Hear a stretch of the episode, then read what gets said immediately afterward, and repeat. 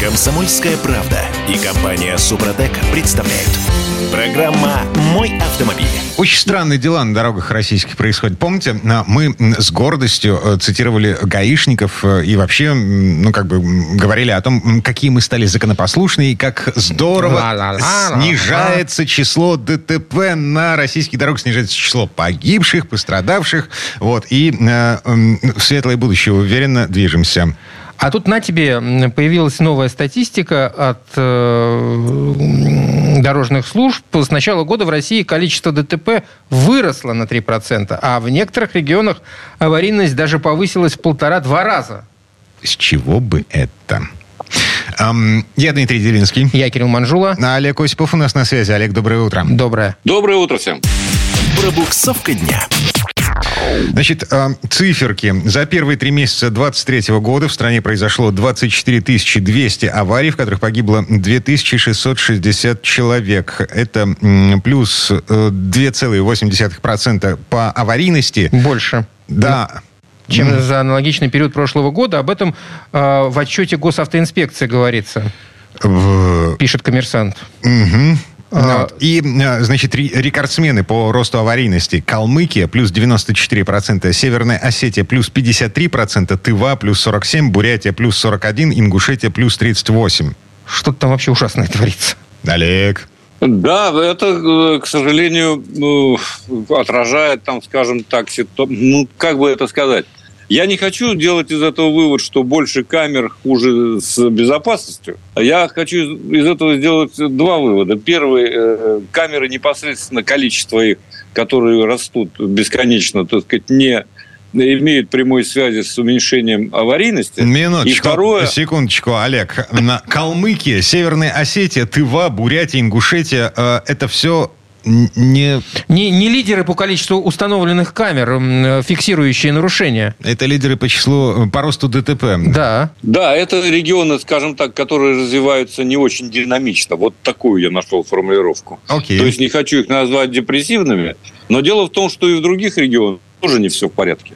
А, и мне кажется, что это э, связано э, с, ну, я не знаю, наверное, не только с какими-то чисто транспортными проблемами, э, сколько с настроениями. Даже так. А, скажем, вот удивительная вещь. А вот да. сейчас а, Олег говорил, у меня как раз именно я эта увижу... мысль в башке появилась, что скорее всего это я связано вижу... с эмоциями которые сейчас... Э, с эмоциями, да. Я вижу, что происходит, извините, на дорогах Москвы, где вроде все в порядке, камера на камере, и все нормально, да. А люди ведут себя неадекватно. Я это просто смотрю. Опасно ездят, это безусловно. И, а, ну, может быть, может быть вполне, что у нас ранняя весна, может быть, весеннее обострение раньше пришло, вполне возможно. Ну, я думаю, что ну это и стати... общее настроение. Олег, это статистика с начала года, поэтому здесь весна еще не очень сильно на цифры влияет. Первые три месяца, первый да. квартал. Вот. От весны там Ну, первые март. три месяца, да. Сейчас тоже, собственно говоря, я так думаю, что и дальше тоже цифры нас не могут радовать. Хотя некоторые меня, например, радуют. Например, на 27,8% сократилось число ДТП с участием пьяных водителей. Это к нашему извечному разговору о том, как поступать с пьяницами за рулем. О, да? слушайте, в Петербурге то... на прошлой неделе был вообще гениальный совершенно прецедент. А, женщину эм, посадили на год и сколько-то там месяцев в связи с тем, что она в третий раз попалась за рулем пьяной, будучи. На первый раз ее лишили прав, оштрафовали. На второй раз дали обязательные работы. На третий раз она снова попалась пьяной за рулем в течение вот этого года. Ужас какой. Да. Я не, не слышал слышал этой новости. Более того, она в суд явилась пьяная. Серьезно? Да. Ну и понятно, машин конфисковали. Ну вот, собственно, видимо, ну... ужесточение наказания работает. Я э, хотел бы вообще спросить, Олег, э, как э, автомобилиста московского, я всегда говорил, что как-то не странно звучит для петер... петербургского жителя, что в Москве водят лучше, чем в Петербурге. Сейчас по субъективному ощущению, Олег, как в Москве двигаются? Как вам сказать, э, я, кстати говоря, особой разницы в качестве управления автомобилем в Москве и в Питере не видел. Я ездил и там, и там, естественно, по разным регионам в том числе. С моей э, точки зрения, э, страшнее всего будет в Краснодарском крае и в Ростовской области. Ну, там... Вот это точно. Чем южнее, тем всегда не знаю, там какие-то свирепые, свирепые сотрудники ГИБДД на каждом шагу. И тем не менее, просто водят через пень-колоду. И очень опасно. Вот, так что это не факт. А вот в Хакасии, как это ни странно, будет вполне себе нормально там ездить э, очень комфортно. А вот. Кстати, был в Бурятии, тоже особых проблем не видел. Бурятия плюс 41% э, быть... Э, к аварийности. Вот плюс 41. Но ну, я давно там не был, правда, так сказать, пару лет. Ну, не знаю. Мне кажется, что это общее настроение. Просто, видимо, какая-то нервозность присутствует на дорогах. Это невозможно не заметить, в том числе в Москве. Я а... в Питере вот тоже не был последние несколько месяцев. Есть еще альтернативное мнение, что это совокупность нескольких факторов. То есть, да, можно списать часть роста аварийности на то, что мы нервные Ну, мы эмоционально неуравновешенные сейчас, явно. А, еще один фактор. Старение автопарка. Э, просто технически не готовы ну, маловероятно. Угу. Маловероятно, все-таки, с моей точки зрения. Он не успел так быстро состариться, там, за год, допустим. Бу... А, да, конечно, в принципе, это... Кстати, вот это будет сказываться в, в какой-то долгосрочный период, в дальнейшем, да, но не сию секунду, наверное. Так же, как я бы всерьез не воспринимал ну, причину, э, что э, логистика изменилась, так сказать, по доставке продуктов, товаров и так далее. Поэтому больше машин на дорогах. Да ничего подобного. То же самое, на самом деле. А, больше машин да. на дорогах сейчас станет по весне, летом, в связи с тем, что границы закрыты, у нас есть только одна Внутренний возможность. туризм увеличится. Внутренний туризм, да. Ну, слушайте, Легковой автопарк, он, собственно говоря, делает погоду в городах, но никак на, не при э, междугородных э, пробегах, перевозках. Но, это ерунда. Но, но, Там... но тем не менее, миграция транспорта из одного города в другой э, внутри страны увеличится в связи с тем, что увеличится внутренний туризм. Это, наверное, логично, но я имею в виду сейчас в крупных городах. Так и слава богу, что он увеличивается, что люди куда-то ездят отдыхать. Это нормально. Это, это безусловно, Вполне. слава богу, но а. это напрямую сказывается на, на дорожной обстановке дороги, я бы не сказал, что дороги перегружены. Хотя вот собираюсь как раз съездить, так сказать, на юг, э, расскажу, как там вообще Э, что происходит. Куда, если не секрет? Э, не могу пока сказать, но куда-то туда, в ту сторону. О, военные тайны начались. Угу. Чтоб не сглазить, как да, обычно. Ну, а просто еще, просто еще не решил, а то объявлю, а на самом деле никуда не, не смотаю. Так, слушайте, на всякий случай еще, ну, чтобы вы были в курсе, э, наши скоростные платные магистрали перешли на летний режим работы с понедельника, нет, не с понедельника, с этих выходных. С а что, что из этого следует? 130 километров в час разрешено. Там, а, в этом да, плане. Там... Я, я, я, я уж подумал про плату, что-то изменить изменения. Да нет. И стал нервничать. А плата, плата, во-первых, уже давно увеличена, да, там мало не мы, мы же привыкли, что их раз, квартал, раз в квартал где-нибудь да увеличат. Короче, выдыхаем. А, плата не поменялась. Трасса М4 и М11, там, где было разрешено 130 а, в прошлом году. Теперь там, можно 130. Да, там снова 130. Так, а, пара минут до конца этой четверти часа. У нас есть еще одна любопытная тема, что касается цифр. Да? Налог на роскошь. Значит, выкачан свежий список автомобилей, которые попадают под этот самый налог на Что роскошь. там, 50 с копейками? А, стоимость... Нет, я имею в виду, сколько автомобилей? 50? 275 моделей. А, 270, почему меня 50 в голове засел? От 10 миллионов рублей. Теперь, значит, э, налог на роскошь. Роскошью считается машина стоимостью от 10 миллионов. Mm-hmm. Но самое интересное, что э, вот этот вот 275, это все э, в ценовом диапазоне от 10 до 15 миллионов. Угу. А есть еще диапазон от 15 миллионов не более 20 лет. Так я должен сказать, что у нас, оказывается, модели, которые входят вот в этот перечень, во второй, тоже немало. Тоже, сейчас я посмотрю, 100, 174. А 174 модели, которые дороже 15 э, миллионов уже. И не старше Это 20 лет. И не старше 20 лет, да. Это говорит вот о том, что рынок подорожал. Что... Рынок а, а, ну, сильно подорожал. Конечно. Конечно, когда-то в этот перечень, когда у нас было от 3 миллионов, до прошлого года, кстати сказать, до весны прошлого mm-hmm. года, там входила даже Toyota. Вот что с нее взять, а тем не менее, это роскошь уже э, считалось. Теперь, слава богу, от 10 миллионов. Но меня поразило, сколько машин. Я никогда не думал, что их столько. Я никогда не думал, что Audi уже элементарная там А8 45 TFSI. Ну, ничего себе элементарная. движком. Ну, ничего Нет, себе. Ну, послушайте, да, она уже стоит за 10 миллионов. Хотя должна на самом деле и еще год назад продавалась по цене в два раза ниже. Ну, ну, ну надо привыкать, надо привыкать. Премиальные немцы, да. Э, тройка их а, уже вся такая. Какая тройка? Одни я, имею, я, я, имею, я имею в виду тройка не, немецких производителей Mercedes, Audi и, этот, господи, BMW. BMW, да. да. BMW, конечно, да. Я понимаю, когда речь идет об Астон Мартине, так сказать, о, о некоторых Porsche, а здесь сплошные Мерседесы, слушайте. Э, ну, Бентли тут никуда не денешься.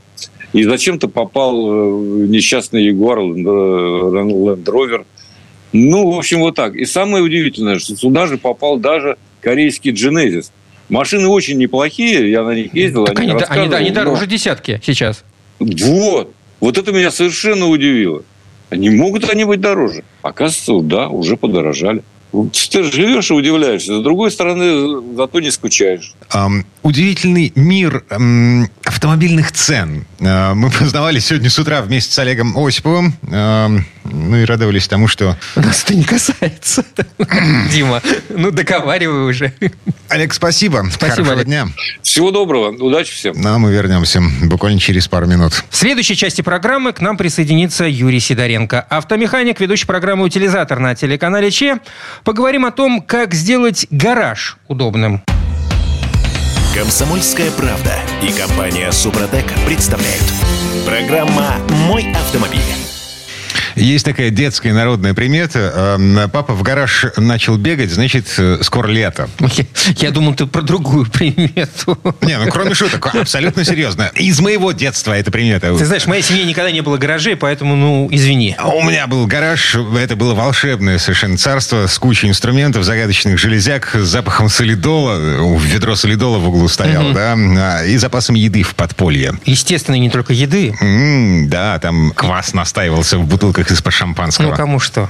Короче, я Дмитрий Делинский. Я Кирилл Манжула. Юрий Сидоренко, автомеханик, ведущий программы «Утилизатор» на телеканале «Че у нас на связи». Юр, доброе утро. Доброе. Доброе утро всем. Автомастер. Э, еще один анекдот. Ну так, шутка за 300, что называется. Хочешь отомстить мужу? Приберись в его гараже.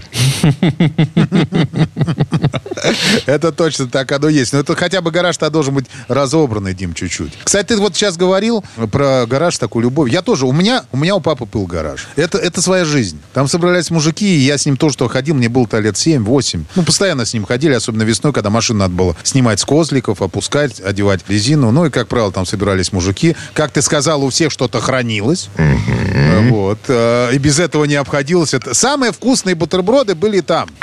Понимаешь, это прям сто процентов. Вот реально. Русские машины изначально были задуманы производителями и инженерами именно таким образом, чтобы у русских мужиков был повод собираться в гараже по выходным. Вот, и еще знаешь, еще какая история? Я прекрасно помню из этого гаража, что у меня что папа, что дедушка совершенно не знали, что у них лежит в этом гараже. То есть то, что лежало вот на уровне глаз, вот такими кучками, э, то есть это примерно было понятно. То, что лежало чуть-чуть выше, все, ноль. То есть это фактически было, ну, как бы... Я, я туда дотянуться не мог, а папа с дедушкой просто... Ну, они складывали и складывали, коробки друг на друга ставят. И вообще, ну, у многих, кстати, людей гаражи похожи на больше... на склад забытых вещей чем на гараж. И хорошо, если там машина еще вмещается. Вообще шикарно. Но потом как бы пришлось с гаражом разбираться. Вот. И я разобрался, ты знаешь. И хочу сказать, что у меня гараж вообще сейчас идеальный. А что такое идеальный гараж, Юр? А в котором можно поставить машину и положить вещи. Это как коротко. Это, знаешь, такой, как так сказать, логлайн того, что надо делать. Это должно быть, э, действительно, надо использовать помещение на полную. То есть все гаражи, они стандартного, как правило, размера. У кого-то больше, правда, бывает. Это счастливчики. У кого-то бывает меньше, это несчастные люди, куда только полмотоцикла входит. Вот. У меня был стандартный гараж э, 6 на 3 железный. И вот у нем там было там что-то сделано, что-то как-то туда не сюда. Вот какие-то там маленькие стеллажи стояли. Но в основном все было навалено на полу. Причем, знаешь, вот так вот ставят одну коробку, потом ставят пачку книг, журналов, потом ставится сверху еще одна коробка коробка. Потом еще и понять, что нижнюю уже достать невозможно. Это культурный Вот. слой. Да, Он постепенно растет. И самое главное, друзья мои, вот надо, надо хотеть это сделать. Надо хотеть разобраться у себя в гараже, навести там порядок. О. И начинать, конечно, надо с пола. Весна. Это первое, что Время надо делать. Да. генеральной уборки. Конечно, это, знаете, это нужно просто превратить в свое удовольствие, потому что вы обязательно найдете там что-то интересное, когда вы будете в этом во всем разбираться. И первое, что освобождаем пол. Это что вот надо делать? Освобождайте полностью пол. И туда больше уже ничего не ставить на него. Прикольно. Есть много решений разных. Всякие там, знаешь, есть полки. Есть стеллажи, которые сейчас продаются просто кучу всего. Есть всякие настенные держатели, на которые все это может повесить. О, я, Вот это слушай, всё я, я видел магнитные доски для того, чтобы вешать на них инструмент в таком порядке, в каком тебе удобно. Вот, это прям вообще шикарная штука, но она довольно дорогая. Поэтому можно, в принципе, купить ли- лист фанеры и накрутить туда саморезы. И все будет висеть идеально и красиво. Если что касается инструмента, который тебе нужен. А тот, который не нужен, его нужно просто правильно разложить. Надо вообще придумывать, вот как бы э, занять пространство по полной программе разными стеллажами, полками, подвесными полками. И самое главное, вы знаете, любимая наша вещь э, наших автовладельцев сделать антресоль и класть туда коробки, которые потом достать невозможно. Я помню, меня папа туда забрасывал, чтобы я доставал с дальнего угла коробку. Не, ребята, антресоль просто надо придумать для того, чтобы туда э, складывать какие-то длинные вещи. Там лыжи, например, там палки. О, вел- Для там- Димы велосипед, например. Не. Велосипеды, кстати, подвешивают на стенке. Очень удобно. Он не занимает много места, он не падает. У него нет нагрузки на колеса. И он висит на, на раме, на специальных креплениях. Все прекрасно к стенке прикручивается. Стеллажи. Смотрите, если вы ставите стеллаж, покупайте, например, э, ну, там любой, без разницы, железный, деревянный. Ну, я рекомендую ставить железный в гараж. Вот. Обязательно нужно его э, прикручивать к стене. Только, пожалуйста, прикручивать его как? Не, не приваривайте его к стене. Потому что вдруг придется переставить. А приварите болтик, ну, если у вас железный гараж. Э, Если бетонный, тогда просто, ну, просверлите там и сделайте специальную, вставите такую штучку, на которую наваря- нав- наворачивается гайка. И прикручивайте его к стене, чтобы его можно было в любой момент открутить и переставить. Но если вдруг понадобится. Машину купили побольше. Что-то там, ну, ну, влезать перестало или еще что-то. Что-то не понравилось. И дальше самый важный момент, это надо придумать свою систему хранения. Систему хранения вещей. Вещей в гараже много. И, э, знаете, вот это, вот этот совет, как э, многие говорят, сейчас вспомню, чтобы навести порядок, надо избавиться от всего лишнего. Того, что давно не использовал. А, минуточку. Набор дюймовых ключей, которые подарила мне какая-то подруга в невообразимо давние времена, когда она не понимала, в чем разница между дюймовыми и метрическими ключами. Вдруг, мало ли, мне потребуется... Тебе, тебе за все это время они хоть раз понадобились? Нет, конечно, нет. Ну, вот тебе ответ. Но мало а вот ли. сейчас вот Дима машину поменяет, и может и понадобится. Кстати, понимаешь, какая история? Ну, если подарок, ну что, выбрасывать, что ли? Тем более ну, в ключи в хорошем хозяйстве все пригодится. Я вообще с Димой здесь солидарен. Я тоже такой же, в принципе, как Скопи домок. Я все, я все собираю. Вот. Но а, смотрите, ис- история какая? То есть надо этим хотя бы, ну как, хоть понимать, где это лежит. То есть вы должны придумать, как вы это все дело э, расфасуете. То есть вот где у вас будет что лежать. То есть вы должны четко знать, что вот на этой полке у вас лежит, например, вот эти вот вещи. Должны лежать там. Все, что касается, например, там, ну, мы же, что говорить, мы же привозим там из дома, там, например, вещи какие-то. То, что касается например, кухни. Там, старые тарелки, там какие-то чайник, может быть, может еще что, то, что на дачу не уедет. Или там должно быть, э, как когда-то пригодится. Это все надо положить отдельно. Здесь у нас лежат там гаечные ключи. Тут у меня лежат какие-то запчасти. Здесь у меня стоит там э, масла, вот здесь, вот на этой полке. То есть вы должны все это знать. Если вы это знаете, ну, как вам удобно, вы должны придумать. Чтобы вы понимали, где у вас что, чтобы не поставил и забыл, а надо знать, где это находится. Тогда это будет все аккуратно храниться. И, э, как правило, когда это вам понадобится, а оно понадобится. Вот реально, ну вот, э, вот разводной ключ, он практически не нужен никогда. У меня от папы осталось три штуки. Ну вот, ну реально, ну что им делать дома? А Тут, представляете, вот мне пригодился на работе, вот именно надо было, понадобился здоровый э, газовый ключ. Вот прям, ну вот здоровый газовый ключ. То есть такой размер хороший. Надо было гайку открутить. А она у меня есть. Этот, это, за- то- а этот ключ у меня есть. Все, я знаю, где он лежит. Покупать не пришлось. Я поехал, взял, и мы ему открутили. Тем более он советский еще. Там такой ключ еще, он нормальный. Прям как надо все крутит. Ну, серьезно. Вот. И чтобы все хранилось аккуратно, ребят, нужно, конечно, емкость покупать определенную. Это могут быть коробки, могут быть ящики пластиковые. Насколько у вас хватит, можете просто пойти в магазин коробок набрать. То есть без разницы. Главное на этих коробках все подписать. Это очень важный момент. Э, как многие говорят, вот там э, по-современному используйте стикеры. Стикеры, то есть наклеили, и все у вас будет. Я подписываю, потому что стикеры эти отваливаются. Э, вот. Я подписываю, прям пишу. Здесь у меня там вот то-то, то-то. Здесь у меня документы лежат. Здесь у меня лежат журнал, модные журналы. Модный журнал. Я, что, серьезно? У меня мама отдала моей супруге э, там просто громадная стопка журналов э, по там вязание, вязаные вещи, например, или шитье. Самое место вот. им в гараже. Я поставил их в гараж. И, и знаешь, что самое смешное, Кирилл? Что, вяз, я поставил их начал? туда. Нет, я не начал. Супруга начала вязать. И шить начала. Я ей приношу журналы, а оказывается, то, что было в 78-м, 79-м году модно, оно сейчас тоже очень модно. Вот у нас дочка ходит в вязаных вещах классных вообще крутых, моднячих, понимаешь? Вот. Это ручная вязка. Вообще шикарная, я считаю. Мне свитер связали с оленями, которые я просил. Вообще просто здорово. Вот, и я знаю, где это лежит. Самое важное. Так, ну, слушай, я выбираю, какой свитер мне будут вязать. А, ну, слушайте, вот то, о чем мы говорим, это такой лайтовый вариант наведения порядка в гараже. А не лайтовый, Не лайтовый, это когда ты делаешь еще один уровень вниз, вот, и надстраиваешь мансарду. Вот. Ставишь, э, там, я не знаю, печку, сауну, что угодно, телевизор, диван. Такие есть гаражи, да, я в таком был. Только их потом, правда, снесли сейчас. Это находилось в районе Марьина. Э, там были, там пока не построен новый район. Там у людей были трехуровневые гаражи, их называли, бетонные. Вот. Там реально внизу у него квартира была фактически. Прям под железной дорогой. Получалось. Вообще класс. Мы там собирались, да. Ну, с мужиками. Ну, Машину чинили. Перетереть. Серьезно. Еще одна шутка за 200 под занавес этой четверти часа. Единственное место в Москве, где можно ездить, полностью соблюдая правила дорожного движения, это гараж. Ага. Слушайте, мне кажется, все-таки гаражи это нечто уходящее в, вот, в прошлое. Но... К сожалению, да. К сожалению, да. Все меньше По и мере, меньше. В Москве ну, точно. Вот в Петербурге их все меньше и меньше. А если у кого и есть, то мало кто пользуется ими по прямому назначению, поскольку далеко от дома. Ну, чего? Ну, правда. Слушай, ну, колеса ну, хранить. Ну, кто-то на, на даче, по крайней мере, сейчас очень многие стали делать. Я у себя по дачному а, участку не, ну, на смотрю, даче это как бы... Ну... Многие, а это тоже там, где надо организовывать пространство сразу же и продумать, когда вы его делаете. Что вы там будете, где хранить, где у вас будет рабочая зона, где будет верстачок, где что. Потому что гараж это место, это фактически может превратиться в мастерскую, э, в, в небольшой складик и так далее. Это очень нужная вещь. Тот, кто понимает, тот понимает. Тот, кто, тот, кто, э, тот кому он не нужен, тот он тому и не нужен, в принципе.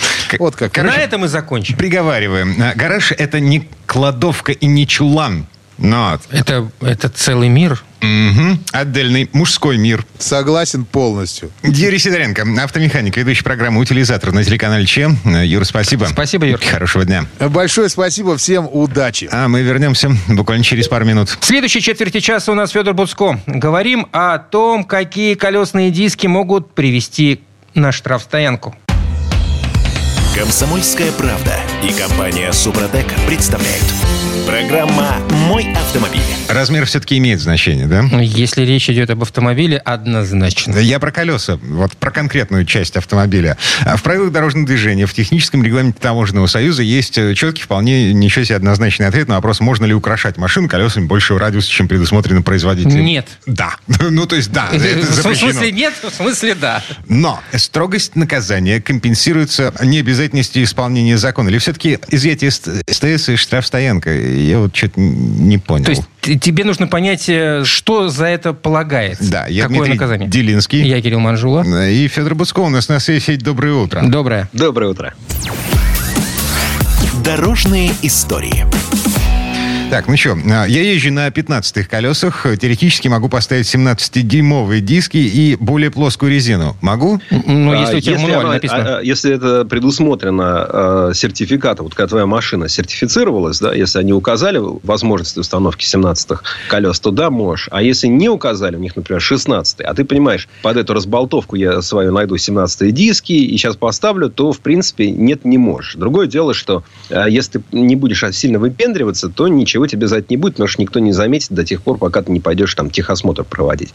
Если же, как вот у меня есть друг и коллега, у него такой гольф очень необычный, очень сильно тюнинговый, у него кабриолет из него сделал, у него пневмоподвеска. Сам сделал? Ему, ну да, сам, ну, с, с участием специалистов, ага. но он этим занимается. Ему нужны, естественно, для такой особой внешности особенные колеса. И его сейчас останавливают, он говорит, что буквально вот выехал, остановили, выехал, остановили. Сразу полицейские обращают внимание и подходят, добрый день. Собственно говоря, тут вот момент такой, что есть этот технический регламент э, нашего прекрасного таможенного союза, доживет он во веки веков. Э, и если мы меняем какие-то части конструкции, которые не предусмотрены заводом-изготовителем, то все это является нарушением и, собственно, влечет э, к ну, неприятным для вас Минуточку.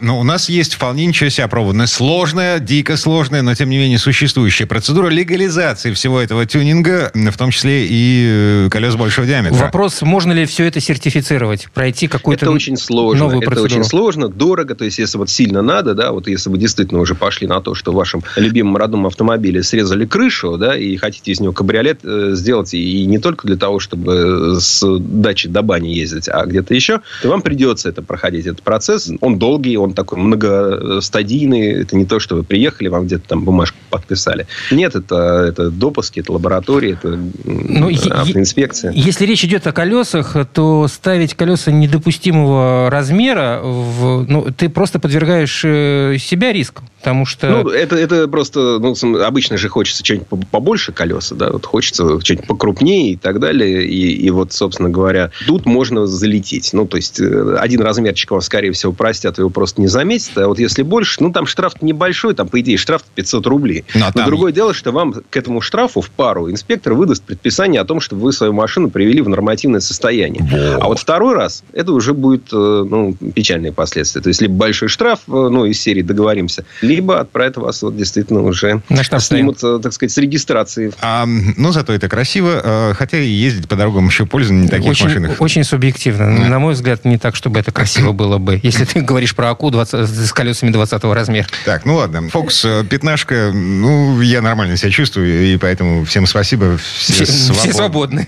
Едем дальше, да. Да, цены на поддержанные машины в Европе. Мы периодически все-таки заглядываем на европейский авторынок в поисках вкусных вариантов клиентов. Для себя любимых. Да, ага. да для себя любимых. Я, или некоторые на продажу возят. Я вот э, давеча нашел себе за 21 тысячу евро прекрасный универсал Volvo, трехлетний, э, с пробегом в 30 тысяч километров. Ну, доставка его сюда и таможня, конечно, обойдутся еще в дополнительные тысячи до 10 тех же самых евро. Но, тем не менее, классный автомобиль, который мне очень нравится. Я вообще люблю Volvo, тем более это машины ресурсные. Volvo одна из тех марок, которая, кстати, из немногих, а, которая не потеряла ресурсность. У них не гниют кузова, кузова, у них хорошие моторы, трансмиссии у них там э, очень большие пробеги выдерживают. Поэтому я так вот тоже облизнулся вчера, и теперь вот сижу и думаю, не купить ли. А полез я туда потому, что прочитал, что в Европе, в Германии, как крупнейшем э, европейском рынке новых, да и поддержанных автомобилей тоже, цены развернулись. Дело в том, что они за год прошлый очень сильно повышались. 25,7, почти 26% прибавили за год э, цены э, вот в, с конца пандемии. И вот в 2022 году они тоже Э, повышались, но вот после третьего квартала 2022 года они пошли вниз и опустились на 12%. Поднялись сначала на 26, потом опустились на 12, то есть э, это, наверное, получается, ну, примерно, ну, то есть, если поднялись на 26, потом 14 процентов э, Нет, ты неправильно считаешь. Не-не-не, не так, смотри, было 100, прибавили 26, получилось 126, а 126 процентов 12 вниз, это не 12, а это, соответственно, там 16. Ну, в общем, короче говоря, пошли цены вниз. Запутал меня того... Федя, но я, я не математик, это, это факт. математика уровня четвертого класса, Кирилл. Ну, извините, я все, я даже не покраснел, заметьте. Ладно. Суть в том, что машины а, стали дольше продаваться, потому что, э, ну, как бы новых машин стало больше, дефицит, в принципе, кончается, цены тоже выросли, они особенно вниз не идут, э, потому что подорожал производство, энергия подорожала, но, тем не менее, все равно их стало много, плюс стали скидки появляться на, в автосалонах, поэтому народ с удовольствием сейчас пытается, вернее, срочно пытается по высоким ценам продать свои подержанные машины и быстренько взять что-нибудь новенькое. Соответственно, рынок несколько затоварен. Время экспозиции, то есть то время, которое проходит с момента подачи объявления э, до продажи машины, увеличилось, уже до трех месяцев увеличилось, и цены потихонечку отползли вниз. И будут дальше отползать. Но это не касается там некоторых категорий, которые нам с вами вряд ли интересны, ну, типа там мини-куперов или, наоборот, там спорткаров всяких. Но, тем не менее, вот этот пузырь повышающихся цен в Евросоюзе на поддержанные автомобили, он уже не накачивается и даже потихонечку сдувается. А значит, самое время посмотреть себе что-нибудь трех-пятилетнее. Потому что, ну, сервисов много, конечно, работает это все не совсем понятно как. У нас же теперь новая ситуация, когда бывшие перекупы и перегонщики, они у нас теперь за место импортеров. Дилеры, наоборот, стали перекупами, потому что они, у них берут машины на, на реализацию. Ну, в общем, схем много. Все они, конечно, мутные, потому что Евросоюз не очень... А, ну, там, из Германии трудно продать машину в Россию. Ее покупает литовец, потом продает ее белорусу. Русскому им продавать запрещено, а белорусу еще можно. А белорус вам, то есть, конечно, схема кривая. Ну, честно говоря, если самому этим заниматься, схема такая кривоватая. Вот. Но, тем не менее, зато цены хорошие. И предложения много, очень много кроссоверов продается. Средний возраст продаваемой в Германии сейчас подержанной машины 30, 35 месяцев, то есть, ну, 3 ну, года, да. Угу. Пробег средний 38 тысяч километров, маленький, э, вот. Э, очень активно и снижается цена, кстати, как раз на кроссоверы, потому что у них бензин с дизелем подорожали. Народ э, стремится от них избавиться и взять себе что-нибудь такое более экономичное, менее прожорливое. Поэтому, в общем, заходим на сайт мобиля DE или там любой другой, там Autoscout 24 и так далее. Не ждем очень большого снижения цен на поддержанные машины, но, тем не менее, вот, вот как бы что-то дешевеет. Я, я заволновался. Повело весной, мне захотелось что-нибудь купить. Еще бы у нас валюта... Кстати, да. Ну, вот. ну, не говори об этом, не хочу. Ну, что не рас... ну, взял и всех расстроил, да. Ну, извини, да. свято место пусто не бывает. Если где-то что-то снижается, зачем Я, конечно, тот еще в другом месте что должно подрасти. ну, это меня тоже ну, расстраивает. Кстати, еще раз, мы уже как-то говорили, а тут еще одно снижение цен на новые Теслы произошло, и народ опять Аллилуйя. бунтует, потому что они еще скинули, там уже сильно подешевели эти машины, 25-30% от того, что было там полгода назад. Говорят, что это связано с тем, что у Теслы продажи не очень. Они ждали, что за квартал продадут 421 тысячу автомобилей, продали 405. Вроде бы там, ну, 400 и 420 или там 5. Ну, ну, но это, тем не менее, минус в 4%. На биржа беспокойна. А Маск посидел, потыкал в калькулятор, решил, что надо снижать цены. И, и их снизил. А он так радикально это делает. Тем более на пятки наступают китайские производители, которые делают все более классные электромобили. А народ-то что бунтует? Э, цен... А, что бунтует? Что бунтует народ? Народ, вот смотри, купил ты машину за 50 тысяч, да, а, значит, сосед твой через два месяца купил ее за, там, за 30. Ну, нет, не за 30, конечно, ну, хорошо, за, за, за, за 38. За 38 тысяч. А, во-первых, тебе обидно, что ты переплатил, а во-вторых, твоя машина, ты, допустим, хотел на ней год проездить и продать ее, там, ну, скажем, за там, 75% цены. Ну, или за 70% цены. Вот. А теперь ты ее продашь за 70% цены, но только уже не той, которую ты платил, а той, которую платил твой сосед. Значит, ты, по сути, продашь ее за полцены. В карман тебе залезли, получается. Все надо, проценты. Считать надо. Считаем. Сидим и внимательно считаем. Достаем калькуляторы. Ну, куркулятор. От слова куркуль. Куркуляторы. Да, куркуляторы достаем. Короче, немцы вместе со всеми остальными европейцами наконец-то почувствовали, что в этом мире может сложиться такая ситуация, в которой все зависит не только от них, да, но еще и от э, какого-то дяди с Ты думаешь, они вот только сейчас об этом... Постоянно, слушай, мы постоянно живем, нас каждую неделю какие-то новости, и редко хорошие. То есть мы все время от чего-то зависим. В частности, вот этот мой, э, моя мечта, значит, что-нибудь себе такое, такое взять задешево, которое на самом деле стоит дорого, оно тоже все время натыкается на, желание, на то, что я понимаю, по дороге там Федя, знаю, это перевод денежный может где-то твоя... зависнуть. Это не только да. твоя мечта, Федя. И не только твоя боль. Да. Ну, просто приходишь в пятерочку, видишь акцию, ну, в худшем случае тебе на кассе скажут, что нет, она что-то не действует. Ну, откажешься. Вот. А если ты кому-нибудь передал там 20 тысяч евро за машину, а она по дороге зависла, тут, конечно, волноваться будут все. Не волнуемся. Вот прямо сейчас не волнуемся, потому что мы никому ничего не давали. Расслабляемся. Да, мы просто посмотрели там, вот там, где-то там есть какие-то машины, которые вызывает у нас интерес. Федор Буско был у нас на связи. Федь, спасибо. Спасибо, Федь. И хорошего дня. Всего вам доброго. До свидания. Да, мы вернемся буквально через пару минут. В следующей части программы у нас журналист и летописец мирового автопрома Александр Пикуленко. Послушаем историю о двигателе внутреннего сгорания. Комсомольская правда и компания Супротек представляют. Программа «Мой автомобиль». А это мы вернулись в студию радио «Комсомольская правда». Я Дмитрий Делинский. Я Кирилл Манжула, и в этой четверти часа у нас традиционная история от Александра Пикуленко. Уже больше века по дорогам бегают автомобили, и почти под каждым капотом у них стоит двигатель внутреннего сгорания – Базовые принципы его работы не менялись ну, со времен гаражных экспериментов Николауса Отто, Рудольфа Дизеля и Готлиба Даймлера. Кислород и топливо поступают в цилиндры двигателя, где происходит взрыв, в результате чего внутри силового агрегата образовывается сила, которая раскручивает колеса. Но с момента появления первого двигателя внутреннего сгорания каждый год буквально инженеры оттачивают его, чтобы сделать быстрее, сделать надежнее, экономичнее, эффективнее. Но у любой дороги есть конец. А сейчас все чаще звучат прогнозы, что история двигателя внутреннего сгорания подошла к концу. Слово Сан Санычу. Предыстория.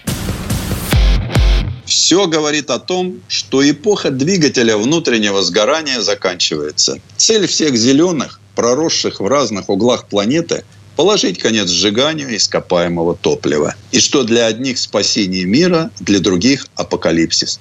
И даже если слухи о неминуемой кончине взрывного мотора несколько преувеличены, мы знаем, что вошли в 21 век с автомобилями, а вот закончим мы уже на электромобилях. И если небольшое количество ДВС все же останется под капотами, то они станут всего лишь тенями прежнего гордого «я». И даже в этих исключительных случаях будут под присмотром электродвигателя, чтобы все время убеждаться, что они ведут себя прилично. Но давайте не будем зацикливаться на этом, несомненно, грустном факте, а оглянемся назад, посмотрим на историю ДВС и попробуем понять, когда же был его золотой, да и серебряный век. Это то время, когда двигатели на легком и тяжелом топливе стали надежными. И то, когда они стали развивать фантастическую мощность. А может быть, это период поиска оптимальных размеров и объемов. Или тот момент, когда моторы достигли максимальной эффективности.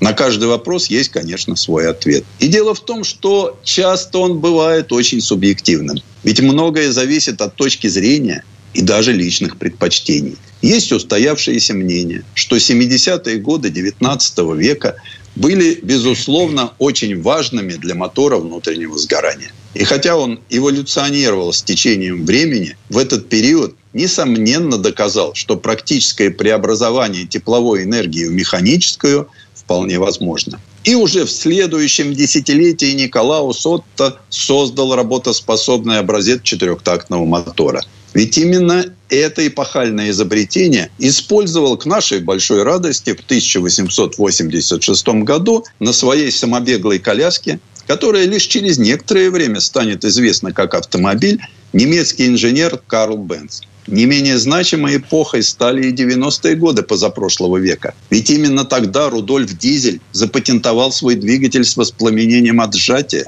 И ему так повезло, что этот мотор всегда напоминает нам о своем создателе.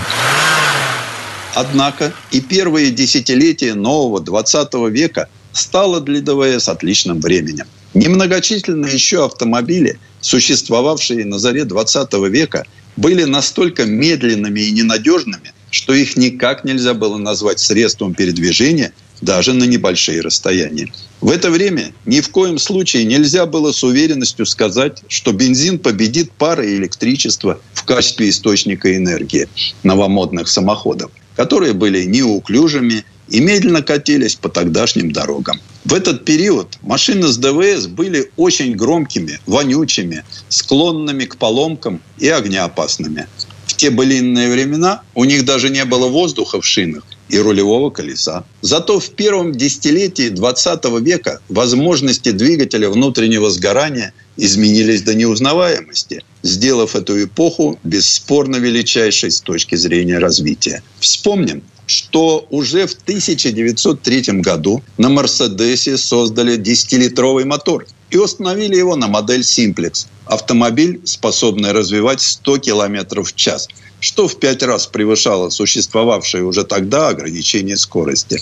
У англичан в том же году перед самоходным экипажем все еще должен был неторопливо идти человек с красным флагом. А уже через два года после отмены этого правила Rolls-Royce Silver Ghost проехал 20 тысяч километров без единой поломки, если не считать таковой закрывшийся от тряски топливный кран.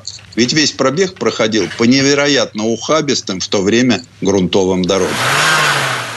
Так что благодаря доработке двигателей это, пожалуй, было то время, когда автомобиль достиг совершеннолетия. Хотя надо сказать, что в это же время насладиться чудесами инженерной мысли – мог только очень богатый человек. Но и эта проблема будет решена Генри Фордом уже в следующем десятилетии. Ведь именно его Ford T сделал автомобиль доступным широким массам. Именно с этой машиной мир, как говорится, подсел на колеса. Вот это действительно было потрясающее время, начало массового автомобилизма.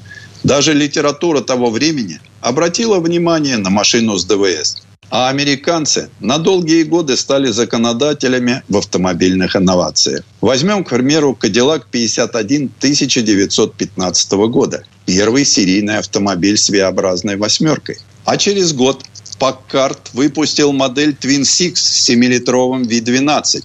Так что в эти годы и началась техническая революция в моторном деле – на Бентли впервые появились алюминиевые поршни, ведь до этого они считались очень хрупкими и дорогими.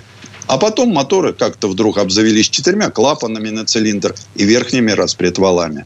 А тут еще начали организовывать гонки на выносливость. Первыми стали 24 часа Лимана.